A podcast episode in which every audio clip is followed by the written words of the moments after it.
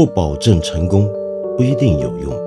知识只是点亮世界的灵光。我是梁文道。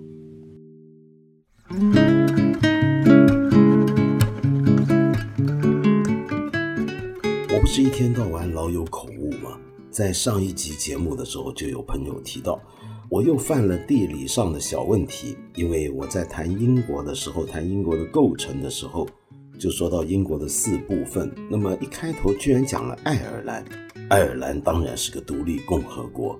那么，但是其实说真的啊，我当时在讲的时候，早就一讲就意识到了，所以赶快补充是北爱尔兰、英格兰、苏格兰还有威尔士。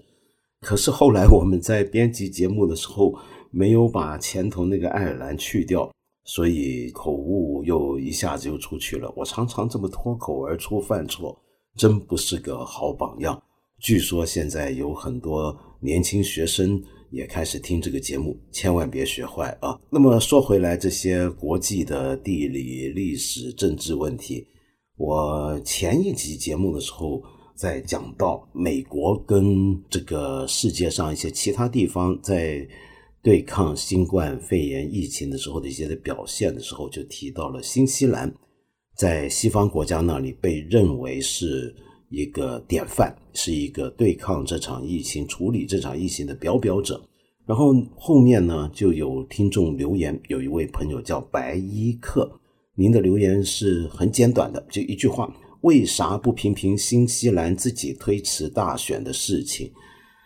哇，我常常遇到这类问题啊，比如说当我在说火星探测的时候。呃，有人就会说，那你为啥不谈谈月球探测？呃，当我们在谈台风的时候，有人就会说，那你为啥不谈谈地震？很简单，因为呃那一集的节目，我们主要讨论的是对于这场瘟疫的问题的处理。那么，所以我就在提到要真的针对内容。要讲美国怎么来应对这场疫情的问题，那么要谈各个国家对于这场瘟疫的一些的政策跟做法，比如说瑞典，以及接下来可能会面对的情况。那么，所以新西兰推不推迟大选，并不是那集节目重点范围内相关的东西。当然，它绝对有关啊，但是并不是最相关，所以我就选择没有说。如果这么问下去的话。我们每一集节目大概都要不中断的，永远处在直播状态。我们恐怕都不能把所有大家觉得应该要说的事情都说完。这就像写文章、写作文。那你想想看，你中学的时候教作文功课，呃，老师叫你谈一谈对于某件事的看法，然后呢，你写了之后，那老师问你，那你为啥不谈谈 A？为啥不谈谈 C？你光谈 B 呢？那是因为题目就是 B 呀，这是很简单的道理。但我不知道为什么最近这几年我常常遇到这类提问，就你说了一件事儿，人家就会说，那你为啥不提别的？我们要知道，很多的讨论是有相关范围的，而相关范围则是由讨论的主题来界定。除非你能够接下来指出为什么这个你认为被遗漏掉的话题。跟这个主题有绝对密切的必要关联。那么说到新西兰总理 Jacinda Ardern 要推迟大选啊，那么这件事情，我觉得国内没有什么人关心吧。那么一般而言，我看到的对这件事情的讨论都是在比较的情况下做出来的。呃，一个呢，就是美国的总统特朗普，那么曾经建议啊，试探性的在社交媒体、在推特上面提议。不如美国推迟总统大选怎么样？因为现在疫情很紧张，投票呢有点不对劲。那么结果呢，就惹来很多批评。那么在国际上也很多人批评他这个提议，呃，有问题，是一个政治动作，就是害怕自己在现在设定的大选日期选举的话可能会输。那么所以呢，他才要建议推迟选举日期，所以大家批判他。那么另外一个对比呢，就是香港。那么我们知道，香港也因为新冠疫情的原因，特区政府行政长官呢就宣布把这个原来在今年九月份举行的香港的立法会的选举推迟一年，结果也惹起了很大的争论，在国际上面也很多人认为这是一个出于政治的考虑多于对付瘟疫的考虑。好，那么在这个情况下，两方面就是有些呃同情特朗普的人，或者是支持特区政府做法的人，两方面啊完全不同的立场的人，都会拿新西兰来比较，因为新西兰恰好也是出于这个理由，就是因为现在疫情在新西兰有第二波的爆发，比较危险，所以呢，他们的总理决定把这个大选延后一个月举行。因为你知道，在选举的时候，大家投票在票站门口，那造成了人群的聚集，很危险，这是很高危的事情。那么，更何况呢？传统这些西方宪政民主国家在选举的时候啊，难免都要举行各种的造势大会，地方上的党代表呢，要挨家挨户的敲门拉票等等，这些活动都做不了了，所以他们推迟大选。可是，偏偏新西兰这么做，呃，大家就觉得好像没问题。所以很多人就说：“哎，这不公平啊！为什么美国、香港推迟选举，那么大家就觉得不行？那么新西兰它偏偏大家又说好呢？这到底是怎么回事呢？”我一直以为啊，我们每个人都有自由、有权利去提出各种各样的问题，但是同时我们有责任。这个责任就是问了问题之后，自己要想办法找答案。求知，在我看来是一种责任。是一个人之为人，我们人之所以是人，其中一个要素就是我们有权利，甚至是责任去追求知识。那么，如果我有一个问题，我就要想办法自己去寻找答案。当然，我们很多时候也会简单的就一问就问出来。但这个提问，如果你当成是一种挑战的时候，那么首先，我觉得你还是最好先搞清楚。呃，这件事情的来龙去脉，你要问的东西，说不定你早就自己能够找到答案，这不是很愉快吗？但无论如何，我觉得白衣客这个问题呢，还是有意思的，因为它牵涉到了一个很根本的呃国际政治学的一个常识。呃，这个常识呢，我发现原来并不是那么多人都十分清楚、十分了解。本来这种事情呢，应该交给我们看理想 A P P 上面。呃，一位黄牌老师刘宇老师呢，去给大家解释的。但是我就凭着我一点很粗浅的了解，今天越嘴带包在这里呢，瞎说几句。简单的讲啊，新西兰这个国家它奉行的民主政治制度跟美国是很不一样的。我们常常讲什么西方民主国家，或者啊，有人可能会不屑的说，所谓西方民主国家啊。那么，但是到底什么叫做西方民主国家？他们的制度又是怎么回事？这个事情其实不是那么简单。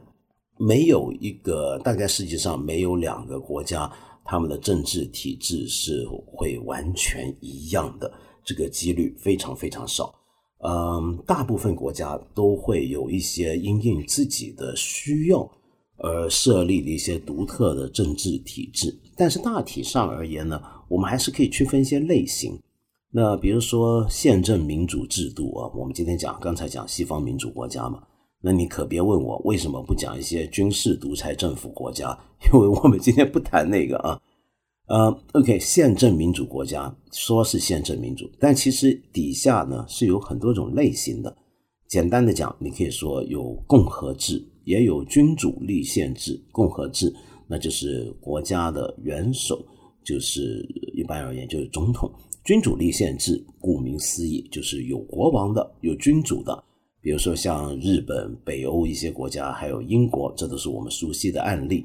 那但是他们的君主不掌握实权，他们的君主是国家的元首，但是却非掌握实权的政府的元首。那么这种情况就叫君主立宪。那么这两种体制呢，中间有些交叉，有些重叠。呃，有些呢，下面还可以再仔细的演化出去。比如说，共和制底下有一些呢是采取了总统实权制，那最有名的就是美国。那么，但是也有一些呢是内阁实权制。什么叫内阁实权制呢？你比如说德国，我们大家熟悉他的领导人默克尔，但是你有没有注意到他的职位、他的头衔是什么？他不是德国总统，他是德国的总理。那么也就是说，在他之上，在职位的高低来讲，其实还有一个总统在他头上。那么，但是那个总统却是不掌握实权的，掌握实权的呢，是由内阁之首，也就是总理来担任，那就是默克尔了。所以，共和制底下，你就可以看到已经有两套，大致上我们可以这么说，两套不同的办法。而在君主立宪制度底下呢，采取的议会制度啊。很多时候就跟我们刚才说的，像德国、意大利这些国家，他们都是可以归类为是类似的制度，是一种共和内的内阁实权制，同时又采取议会制。那么这里面其中最有名的一种就是西敏寺制度了 （Westminster System）。西敏寺制度是这个名字是怎么来的呢？它其实是个地名。你大概听过伦敦有一个非常有名的大教堂叫西敏寺，对不对？那么西敏寺制度就是来自这个教堂的名称，但是更准确的讲，其实也不是，而是西敏寺制度是因为它源起于英国的国会制度，英国的国会体制，而英国的国会所在地那个有大笨钟的古老的啊，其实也没多古老啊，是个很。算是比较近代的一个哥德式建筑，就那个伦敦的著名的国会大楼。这个国会大楼正式的名称啊，其实是叫西敏宫。虽然建筑物啊是过去两百多年的建筑物，可是呢，它原来的所在地，它原来的很多的呃一些建筑物的一些构造、一些部分，却是来自更古老的一个宫啊，就叫西敏宫。那干嘛西敏宫又叫做 Westminster Palace 呢？那是因为它就贴着西敏寺旁边。那当然，我们还可以无穷的考究下去，西敏寺这个名字是怎么来的啊？Westminster 这个 Minster 这个词啊，其实就是指的是教堂的意思。你可以简单其中一解释，就是教堂的意思，就西边的大教堂，就这个意思。那有西边的大教堂，那伦敦是不是还有个 Eastminster，有个东边的大教堂呢？哎，过去还真有，现在没了，所以现在就只剩西敏寺。那也就是说呢，过去伦敦它是天主教国家的时期呢，你知道曾经一度教会跟教区的权力还挺大的。它是把这个城市呃分成不同的区的时候，是以它的大教堂所在区来命名，所以由西敏寺这个教堂所在的那片地方呢，就可以叫西敏寺区了。那么这就是今天去伦敦，你会旅游的话，会发现很奇怪，为什么还有个地方叫 City of Westminster，就一个西敏寺城？那伦敦就伦敦了，底下怎么还有个西敏寺城呢？其实这个 City 只是呃 City of Westminster，就是大概有点像我们中国人讲的大城市里面分区的那样的概念，差不多。那么这都是地名由来啊，也算是废话，不多说了。我们说回西敏寺体制是怎么回事？那就是坐落在伦敦西敏宫的这个英国国会啊，它的一套制度。它的这个制度呢，是怎么样的制度呢？比如说，跟我们另外一个常常拿来对比、比较比较熟悉的采取共和总统实权制的美国呢，虽然都说是宪政民主国家，但其实还是有相当分别的。这就要说到啊啊，它的一些简单的历史由来。一般人会认为这种制度最早最早，你可以一直追溯到一二一五年约翰王书立的大宪章开始。Magna Carta，我们几年前在《一千零一夜》这个节目曾经介绍过这个大宪章是怎么回事。那么这个大宪章呢，首先确认的是什么呢？那就是没有人在这个国家的土地上面可以高于法律。甚至包括国王在内。那么从这时候开始，英国经历了啊整整八百多年的逐步的演变，中间有些演变甚至十分剧烈，才逐步的形成了后来我们所看到的这套民主体制。那么跟美国、法国，呃和我们中国这种经历了一个比较激烈的一个大的翻天覆地的变化，一种革命这样的。啊，所造成的一个国家体制很不一样。它这个国家体制呢，是逐步逐步在历史之中形成的，因此就会带上了很多历史的痕迹。有很多东西呢，他们喜欢依照习惯来做事情。我们知道英国这个国家或者它的体制跟美国嘛，我们讲英美，英美其实很不一样。它其中有不一样的地方是，你几乎很难说英国有什么成文宪法。美国人你听他们讲话，动不动就说宪，就拿宪法出来说事儿，宪法怎么样怎么样。那么我们就像我们中国有《中华人民共和国宪法》，不，但是英国的宪法在哪里呢？我们好像很少听说过。很多他的所谓的宪法是一些成文的习惯，有时候甚至是不成文的习惯。那么逐步的，呃，一个案例接着一个案例，逐步演进遗留下来的。那么在这个由漫长的历史所逐步塑造的西敏式体制底下，我们能够找到几个核心原则，是使得它跟美国的制度不一样的地方。那么其中一个呢？就是他采取刚才我们讲，他采取议会制。那议会制这种制度是怎么回事呢？我们用个最简单的方法讲，比如说在美国，你可以看到它的国会跟行政单位是完全分开的。平常我们讲三权分立嘛，对不对？英国也讲三权分立，但是他的行政权跟立法权在人上面其实是交叉重叠的。为什么呢？因为他的政府的首脑，比如说英国的首相，跟他的主要的内阁这里面些这些部长、这些大臣、这些官员啊，他们首先的身份是什么呢？是国会的议员。那么，比如说特朗普作为美国总统，他不可能是同时又是美国国会议员，这两个是切割的干干净净的。但在英国这里不一样，这就是议会制了。英国、加拿大、新西兰这些大英国协国家，还有世界上。很多采取议会制度的国家都是如此，就政府的主要的负责官员，包括他的首相或者总理，他们第一个身份是要先当议员，也就是说，他还是要回到他的地区、他的选区去经过民意的考验选举，他先当了议员出来，然后理论上是做了议员之后，那么再看他们议会里面，大家不是分党派吗？哪一个党？最后赢得多数，就有资格在国会里面，因为他有大党的地位，有时候是第一大党，比如说他席位不够，要跟别的党组成联合政府，那么这帮党员啊，进了国会的这些党的议员，他们就有资格来组成政府了。那么这时候再选派他们当中的一些议员加入成为政府，理论上是这么讲，但事实上面。大部分要进入一个内阁的这些官员，在他们当议员选举的时候啊，在还没当议员或者要连任的时候，大家就都已经该很清楚，这个人以后是会进入内阁的，或是进入政府的，或者至少那个首相跟总理是我们在选举之前就已经知道这人就是要当总理或首相的，一般都是这样啊。好，然后呢？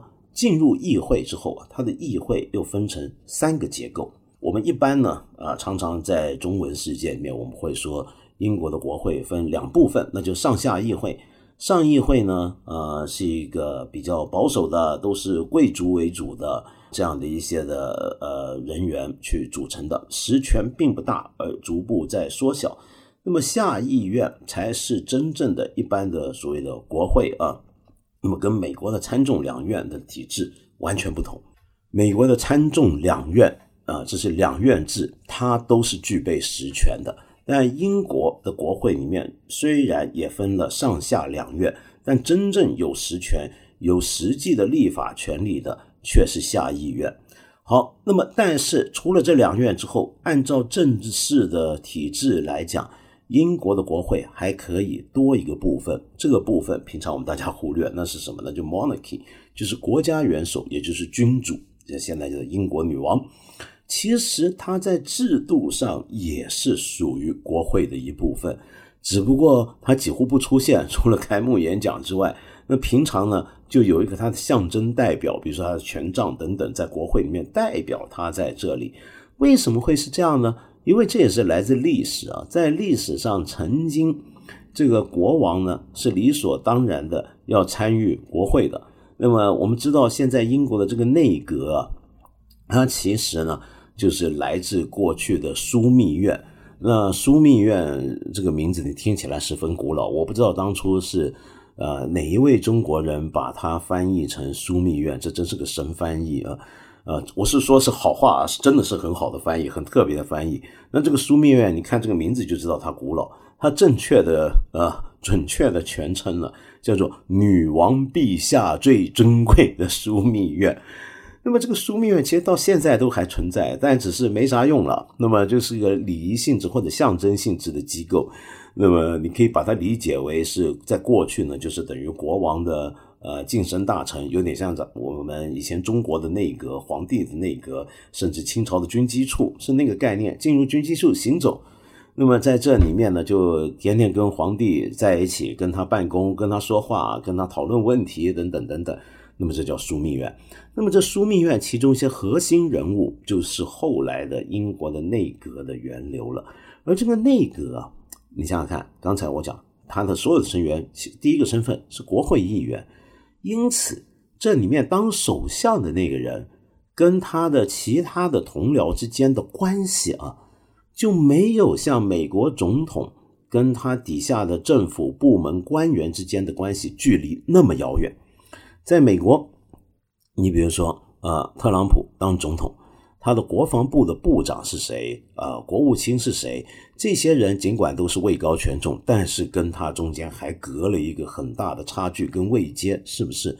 但是在西敏寺体制底下，甚至是议会制底下，这个当首相的人啊，跟他底下的那些大臣啊。之间的关系啊，就不是那么清清楚楚的能够分个高低。没错，你是老大，但这个“老”字，老大是什么呢？是我们全部同僚中你排行第一。嗯，你并不是真正在我们之上的领导，你是我们中间的一份子，但是我们认你当第一，排名第一。所以，首相啊，你看他的英文，你就看得出来。他首先是什么？他是 minister，minister 就是大臣，就是部长的意思。那这个大臣跟别的大臣分别在哪呢？他其实也是个大臣，那只不过是因为他是 prime minister，就是首要的大臣。也有人啊，过去曾经叫做 first minister。那么这个职位呢，由来已久，但是过去并不叫首相。那么逐步后来才叫首相。好，然后他底下的这些大臣有没有一些比较重要的的？有的。比如说，在英国的体制底下，你猜猜看，首相之后最重要的大臣啊，一般被认为位阶最高的大臣，第二高的是哪一个呢？那就是平常所说的财相，就是管财经的这个大臣，是属于第二高权位的一个人。所以他们的官邸啊，都在唐宁街贴着的。就是首相住在唐宁街十号，那么财相呢，就财务大臣呢，就在他的隔壁，是这样的排下去的。那么，呃。所以呢，这是一个英国的独特的一个制度。好，然后呢，呃，又由于又由于呃英国的西敏寺体制啊，它形成了逐步形成这样的一种状态，就是他们呢需要有选举，老百姓来选举，那这个选举权范围也是不断扩大。那么大家选选出议员，议员呢去进入议会，进入议会之后呢，他们去组成政府。那么占多数的那个党派有资格组成政府，那么占不到多数的那个党派怎么办呢？在这个议会里面，那你就是反对党了，反对派。有时候可能是多党，有些小党，有些大党组成反对这反对阵营，但是也很有可能啊，在比如说在英国，虽然说主要就是三大党，但其实一般而言，大家都觉得是两大党，就是保守党跟这个工党。在很多西敏式体制的国家里面呢，一般而言都是两大党主导，但是很多时候也是多党，但只不过有些党就小党一点。然后呢，这个呃，你看他们的议会的做法啊，比如说英国式的西敏式制度啊，呃，我们可以注意到，呃，无论加拿大、澳大利亚、新西兰、英国这些地方，他们都有个特点，就整个议会都是长方形的。它不是像美国那个圆的大厅，它一个长方形的议会。那这个长方形的议会里面呢，就是呃，政府官员，就刚才我说的，像首相、内阁大臣这些人呢，呃，就跟他本党的成员、同党的那些其他没有进入内阁的国会议员坐在一边，另一边呢，通常都是反对党。然后大家的座位怎么排序呢？那通常是坐在这两边前面第一排的，就是这个党的主要的首脑人物。比如说，在执政党这边坐在第一排的，那就是他的内阁成员跟一些党内的重要人物，一些党鞭啊等等。那么另外一边呢，则是反对党的首要成员。那那些反对党的首要成员呢，他们一般啊都会各自分门别类。比如说，呃，兄弟，待会人家那个现在的政府的国防部长、国防大臣说话，你就盯住他啊，你就好好的给我炮制他一下。那这个兄弟啊，被我们说你去对付，专门针对对方国防大臣，因为你专门研究国防政策，就着那方面发言。这个家伙，我们就可以说是属于反对党阵营里面专门搞国防的那个人。那这种人就可以说是我们的影子防相，他们英国叫影子国防相、影子国防大臣。什么叫影子呢？就真正执政的这个党啊，叫执政党。但是反对党呢，也可以组成一个。没有掌握实权，而是预备将来透过选举把对方干掉了，选下去之后，我们兄弟们大家上台了。我们上台之后，我们已经有一个内阁的影子在了，那这叫影子内阁，或者叫影子政府。那这种好处呢是什么呢？就是呃，我们术业有专攻。我们的反对党里面呢，你们虽然今天执政党上台执政，你们搞了一帮内阁出来，但我们反对党也人强马壮。一样啊，每个领域呢也都有些家伙专门在这工作干事做研究，那么探讨相关的政策。所以你上台你小心点，你在议会里面提出个什么政策，我们这边有人专门招呼你。那么将来老百姓不喜欢你了，把你选下去了，我们这边上台，老百姓就知道我们这帮人马是谁了。这这这将来的。文化大臣、体育大臣、卫生大臣等等，都都坐在这了啊！大家都看得清清楚楚，这叫影子政府或者影子内阁。那么西敏寺制度啊，那么讲了半天还没讲到选举呢，这接下来就要讲选举了。它一个很特别的地方，呃，就是大家在拿新西兰跟美国比较的时候要注意的一点了。它一个很特别的地方在哪里呢？那就是它的议会。有提出解散政府跟同时举行选举的权利，呃，这是怎么回事啊？就我们刚才不是讲了吗？因为英国或者新西兰、澳大利亚、加拿大或者奉行西敏式制度的这些宪政民主国家，它是议会制，它的政府、它的内阁首先都是国会议员，那么因此理论上讲，国会。的权力要高于这个行政部门的政府，国会可以提出我们现在很不爽这个政府，把它散了吧。那么由国会来发动解散政府，那么在美国那就不大可能了。你说在美国，呃，参众两院可以提出来弹劾政府，我们不信任这个政府，让他下台吧，像当年尼克松那样让他下台，或者提出弹劾。啊，眼看这弹劾要过，让他知难而退，自己辞职。那么，但是在美国国会，你就很难让政府倒掉，因为你国会虽然是民意授权，老百姓一人一票选出来，但是这个行政部门这个总统也是老百姓选出来的，也就是说，这个行政部门背后也有民意基础啊。所以，王见王，谁怕谁？所以你不能够说我有民意基础，我就能把你倒掉，那不行。在英国这里。或者新西兰这里就不同了，就议会就是所有的民意来源，那么所以他们可以提出解散政府。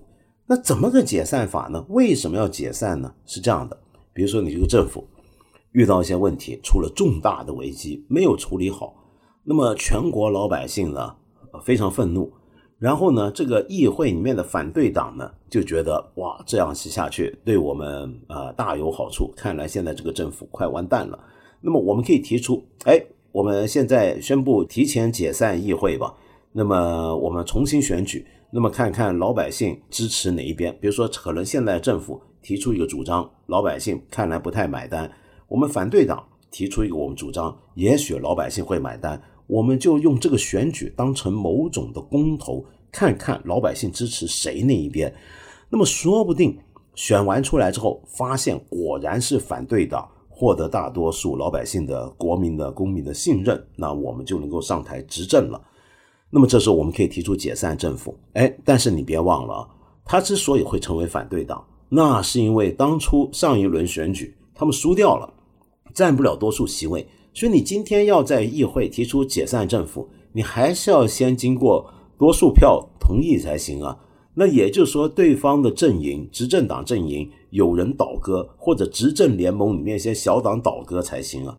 那这时候呢，你就要看这个政府执政阵营里面是不是有些人也开始感到，哎呦，我的天，我们这个首相，这个内阁再这么搞下去，我们就要完蛋了。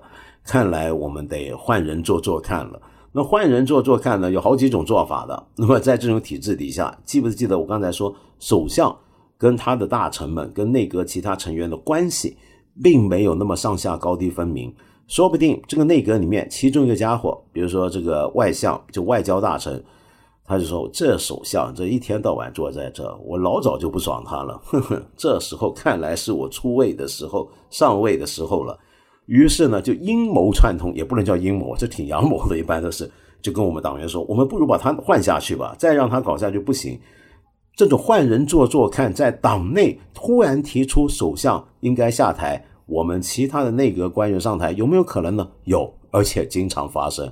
那么这就是所谓的一般我们国内新闻叫做党内政变啊。那这个其实不是不能叫政变，这是很正常的一个政治计算跟策略。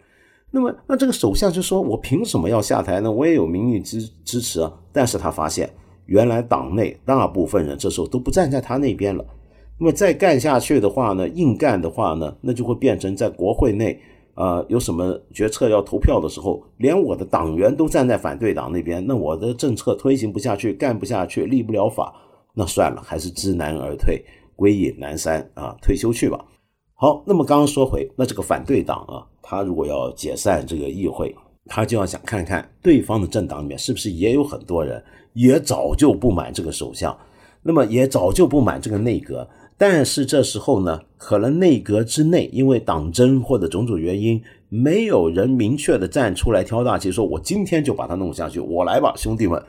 这个没有，那怎么办？那我们只好试试看，能不能透过一次重新的大选，把现在的我党的台上的执政者给换下去。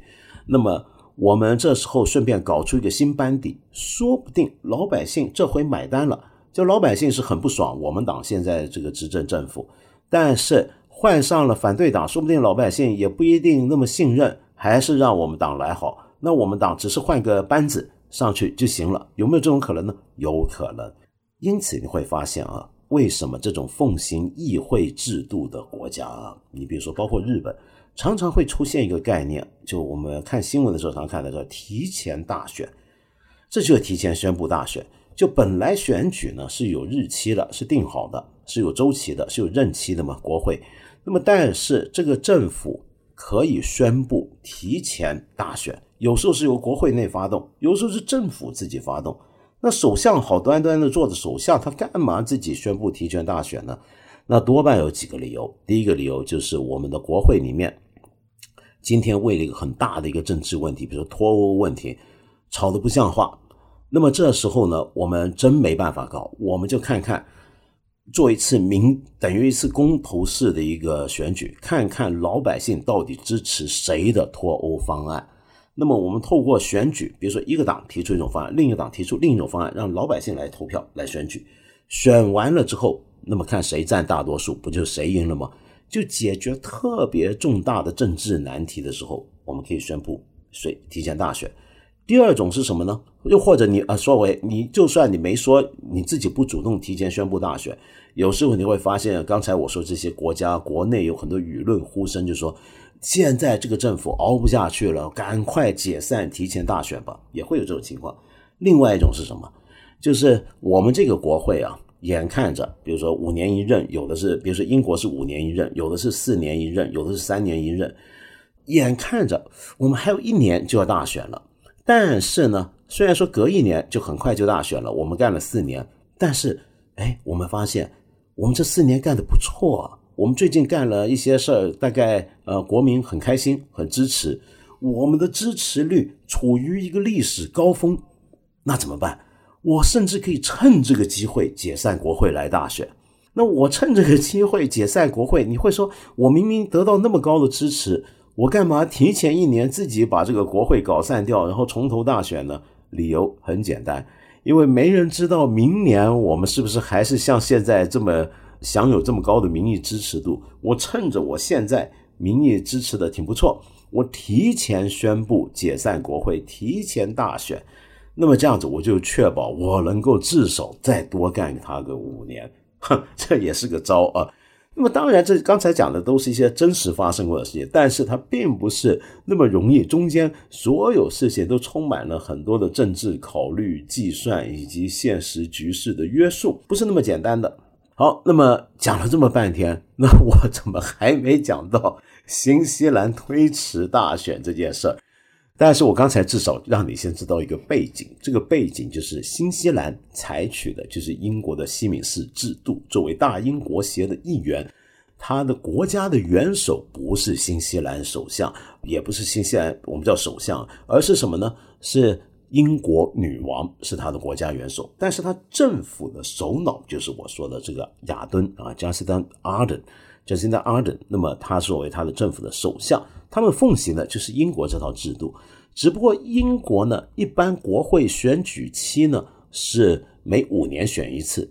那么在过去啊，曾经很长时间，他甚至连选举五年选一次嘛，你说那五年的之后的什么时候选呢？他都没定下来的，他是很随意的。你刚才听我这么讲完，你大概有个印象了。就英国式的或者西敏式议会制度啊，它这个选举的日期没有那么死硬。它是一个随时好像可以调整、灵活空间比较大的一套制度，但是这套制度当然会有问题，因为你会给了太多空间让执政者来决定一个对他最有利的一个发动选举的日期，对不对？那么，所以在二零一一年的时候，英国重新立了一个法，这个立法就正式规定了届期，固定了选举的日期。那个日期就是每五年的五月的第一个礼拜四，五年选一趟。那么新西兰呢，则是三年，它也有一个选举的日期啊，它没有固定日期，但是它有一个固定的任期是三年。新西兰并没有规定每三年哪一天来投票，以我所知并没有的。那么英国现在开始这么做了，但是很多西敏寺体制的国家都还没有固定日期，所以 Jacinda Ardern。他其实是有权啊，他只要是让他的国会，他是二零一七年选上的，他的工党政府，呃，三年任期快到了，接下来这段期间有一段期间之内，他们要定出一个投票的日期，他本来已经定出来了，就是九月十九号，可是因为疫情的影响，他延迟到十月十七号。哎，我们刚才一开头不是讲吗？他这么干，因为说是疫情的原因，呃，推迟选举，那为什么？好像世界上很多人都说他干得好，国别的国家的一些的政治评论，甚至新西兰普遍的人，连反对党都说他干得好，这是怎么回事呢？是这样的，你要知道，这回杰西达·阿登提出推迟大选啊，本来就是最先在新西兰就是反对党政府提出来的。那为什么反对党政府要提出这个呢？那就是反对党政府觉得现在接接下来九月十九号要投票，对他们太不利了。就像我一开始所讲的，那么现在你要搞选举，你要搞竞选，你要动员，太困难了。而且呢，你这一次对反对党来讲啊，呃，要做这个选举动员拉票，必须比以前花出更大的力气才行。为什么？因为现在的新西兰的这个工党政府，Jacinda Ardern 率领的这个政府，他在新西兰的一个呃新闻机构所做的民意调查里面，是得到了百分之五十六点五的支持率。在新西兰来讲，这个数字是极高了，高到什么程度呢？新闻媒体机构啊，他做这个开始做这种政府的支持率的民意调查，一百年来，一百年来有记录以来。史上最高，也就是说，现在这个新西兰政府是新西兰历史上最受欢迎的政府。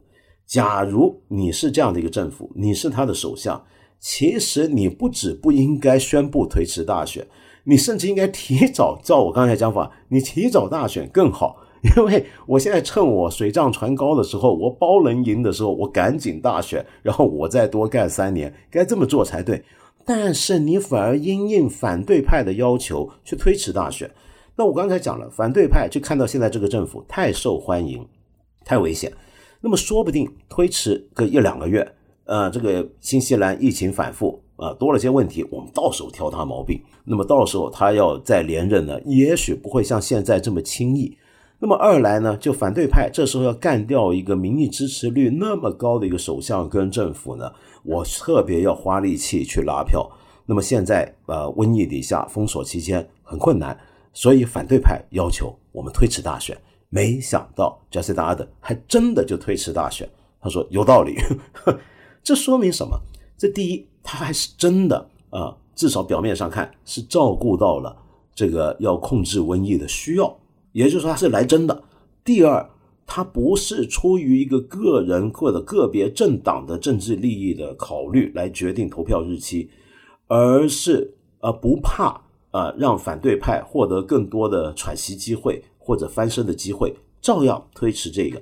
因此，你可以看到为什么他会被大家觉得干得好，就就就有胆色、有有自信，或者说是真的是以民为本，或者是。尊重民主意见，因为反对派甚至他党内也很多人都提出要求推迟大选嘛，所以这是得到普遍赞誉的一个决定。好，那反过来我们说，那为什么美国呃特朗普想建议提出推迟大选就挨骂呢？这就是另一回事了。美国跟刚才我们说的这些体制的国家是完全不一样的。美国就连选举的日期都是早就定好的。今年的这个选举日期是什么时候定的呢？那是一八七五年的时候，美国就立了法，就定下来了。这个法已经规定好，每四年的十一月的第一个星期二举行大选。那然后你就可以数下去，从一八七五年开始，每四年每这么排下去，你整个年万年历都那这个年表都已经定出来。那这个东西呢，在美国历史上。啊，有这个法以来是从来没有被改变过的。那么，哪怕是一九一八年，我们平常俗话所说的西班牙大流感时期啊，那么当年，那么投票应该比现在更困难，对不对？但是他们照样举行过中期选举，不是美国的总统大选，是中期国会的中期选举，也是美国历史上第一次选民戴口罩去选举投票。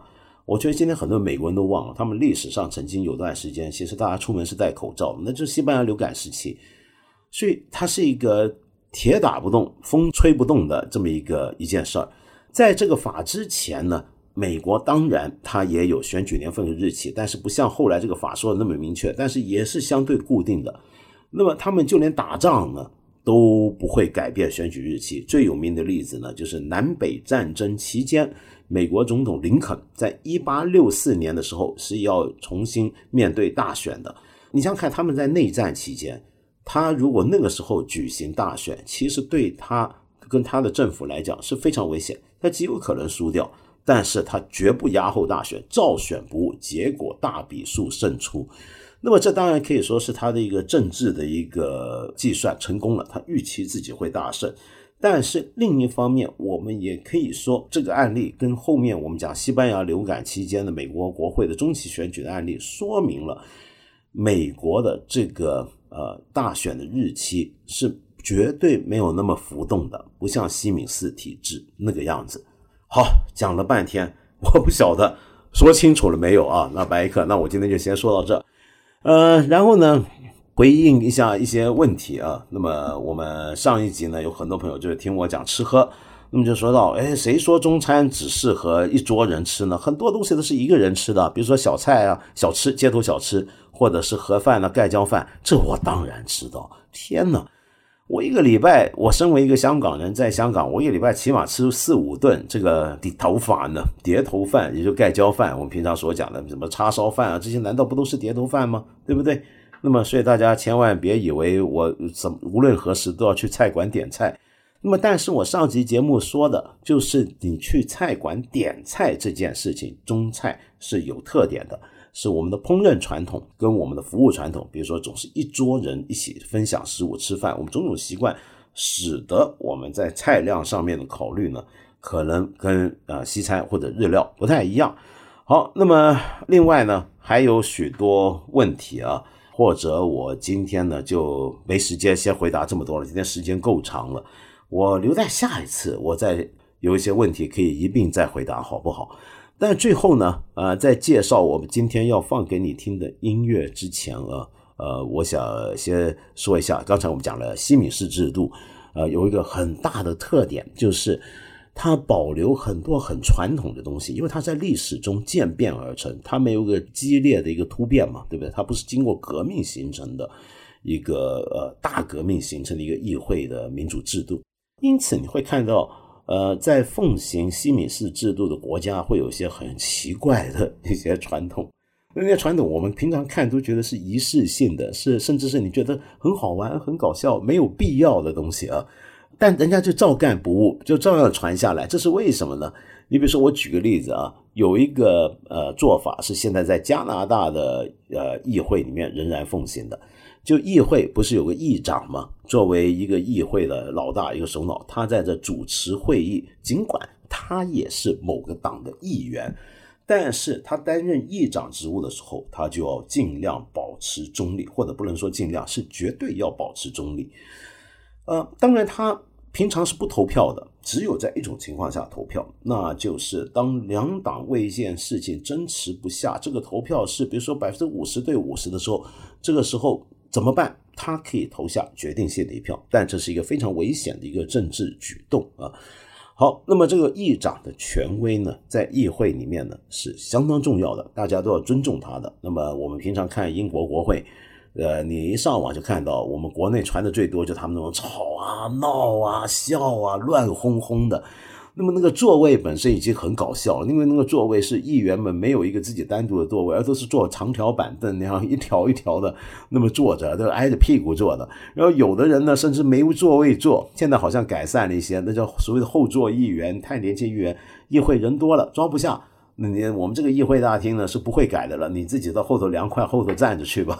那么这很搞笑那个场面，总是会看到这个议长呢，比如说在去年退休的这个英国的下议院的议议长啊，约翰伯科，我们大陆翻译成香港翻译成白高汉。白高汉这个名字其实是英国政府自己给出的翻译，这说起来也是个习惯。英国政府历来都会为自己的主要的政府人员官员。去翻译一个汉名出来，那这个人其实就是 John Bercom，。我们音译过来，按照声音翻译，我们的国内习惯是约翰伯克，但是他们英国反而给了他一个中文名字叫白高汉。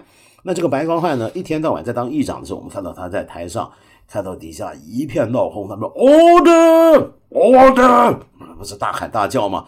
叫大家安静、守秩序、守规矩，就像管小学的一个 吵闹的班级似的。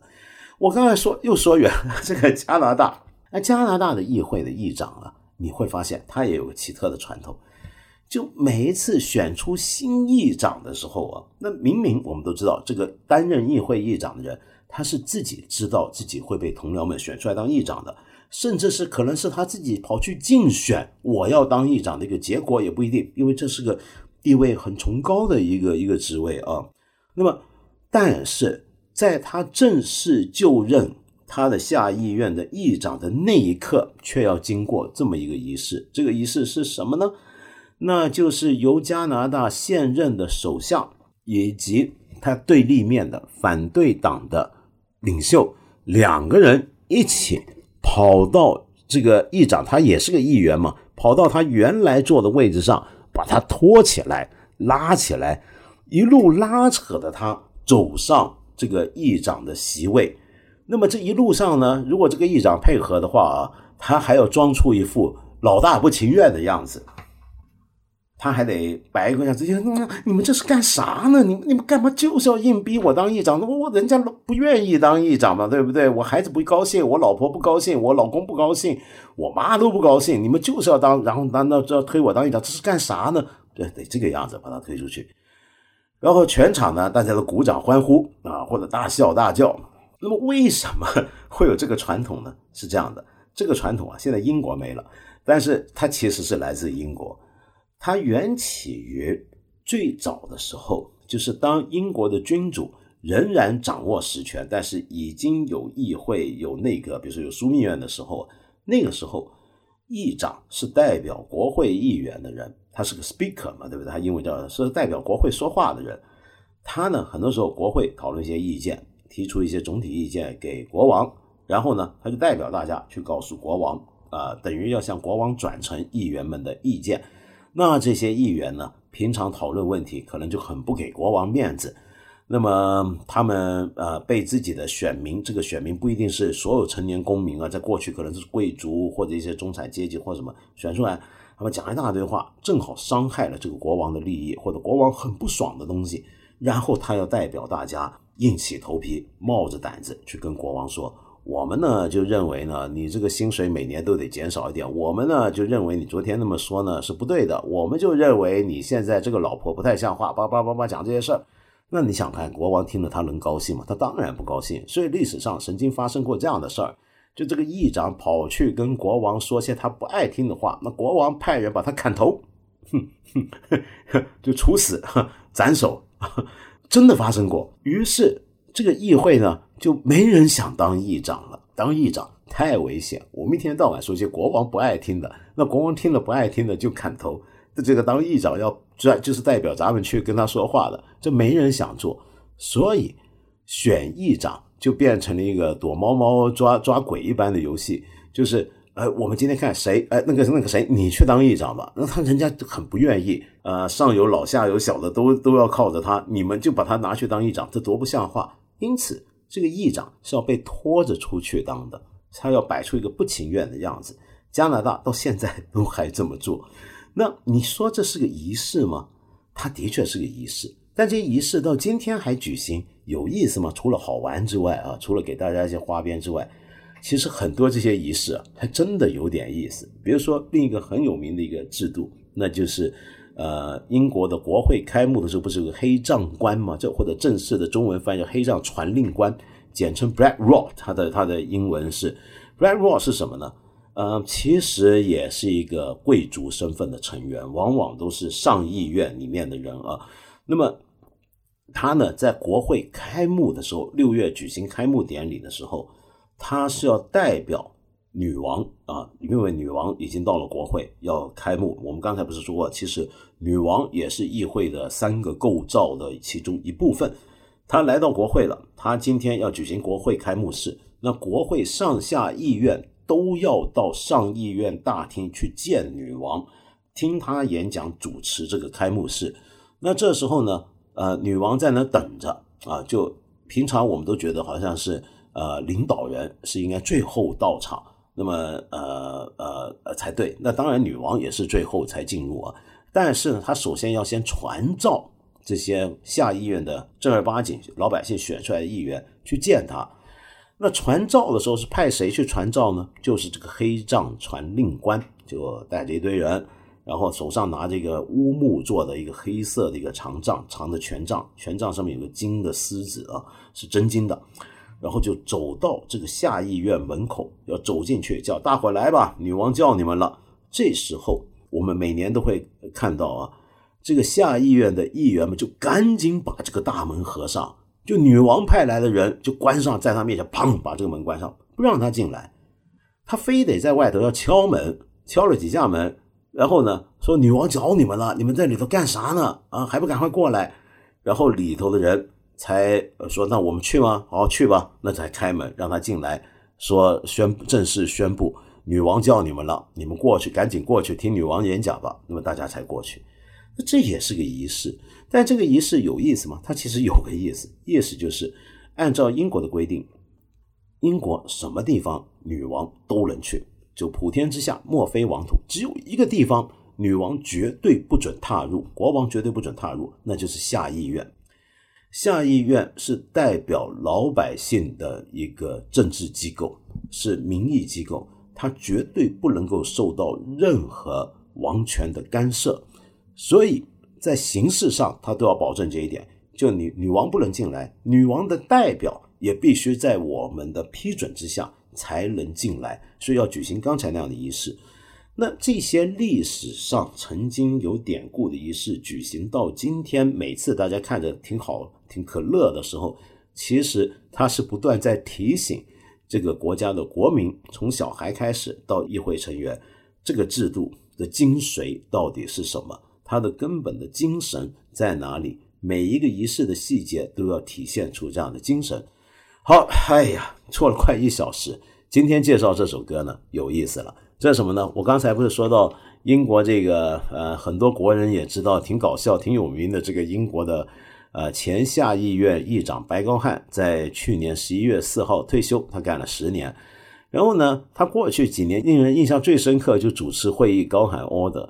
结果有个比利时一个非常有名的音乐人，可能你会听过，如果你喜欢跳舞蹈、跳舞音乐的话，就 Michael Shack，这是国际上数一数二的电子鼓手啊。那么他就编写了一套曲子，就叫《Order》。这个曲子就是把 John Bercow 他在国会英国国会里面高喊 Order 那些片段剪辑起来，编进了他的古典节奏，这个古籍的节奏以及他的音乐里面，写了这么一首歌。那么这首歌呢，在欧洲相当走红，因为好像欧洲人对英国这个体制也很感兴趣。那在英国就更别说了，大家也都觉得挺搞笑。好像一下子还冲进过去年的流行榜，那么大家一起来欣赏一下这首 Michael Shack 的 Order。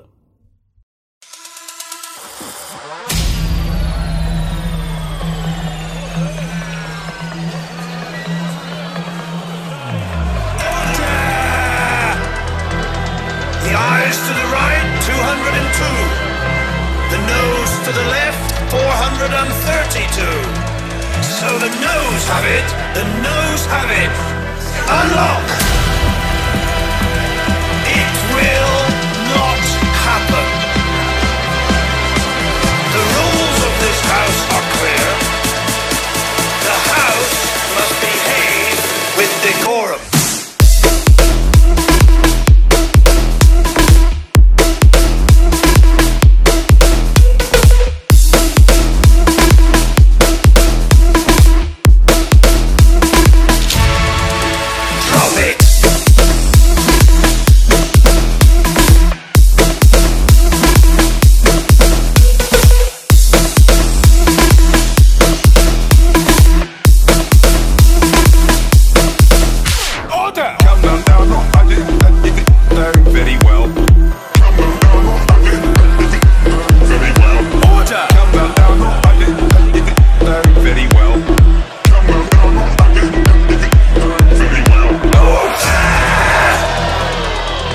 Members must calm down.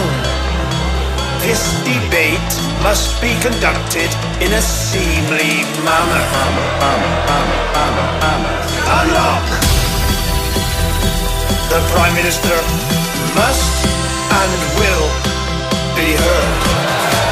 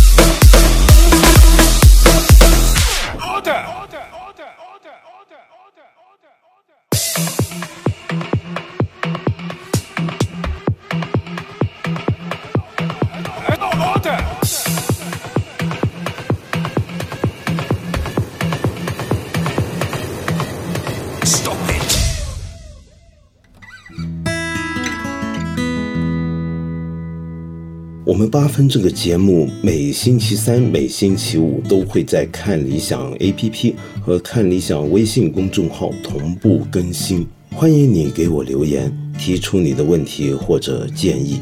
我们今天就先聊到这里了，下期节目再接着谈。